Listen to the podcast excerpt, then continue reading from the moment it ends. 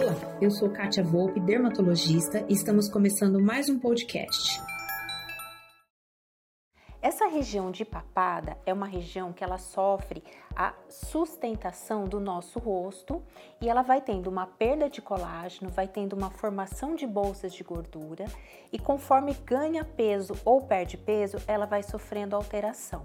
Existe também a genética de acordo com a estrutura facial do rosto. Então, tem pessoas que têm maior tendência a ter essa região um pouquinho mais pesada e tirando e diminuindo o desenho facial, o contorno facial.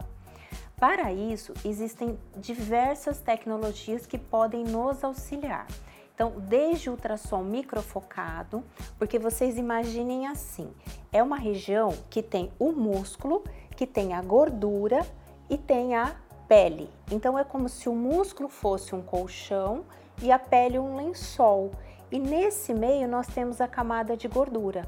A partir dos 30, a gente tem uma perda de tônus tanto da parte muscular, que é o colchão, da pele, que é a perda de colágeno, que eu chamo de lençol, e nisso a bolsa de gordura ela tende a fazer um peso. Como que podemos proceder? Então, quanto antes, a partir do momento que começou a ter um incômodo, procure um médico de confiança. Para tratamento, se tiver bolsa de gordura, existe a criolipólise.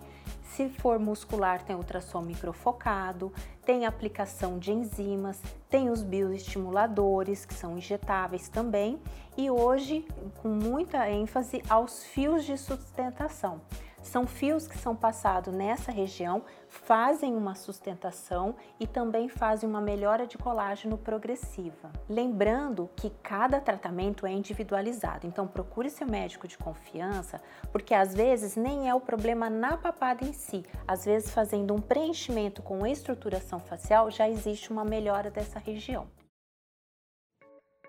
Bem, e esse foi nosso podcast de hoje. Eu espero que você tenha gostado e não perca nossos próximos episódios. Visite meu site www.katiavolpeclinica.com.br e no Instagram, arroba Clínica Katia Volpe. Aproveita, me envie um direct dizendo o que você está achando sobre os nossos temas e aceito sugestões para os próximos. Beijo e até lá!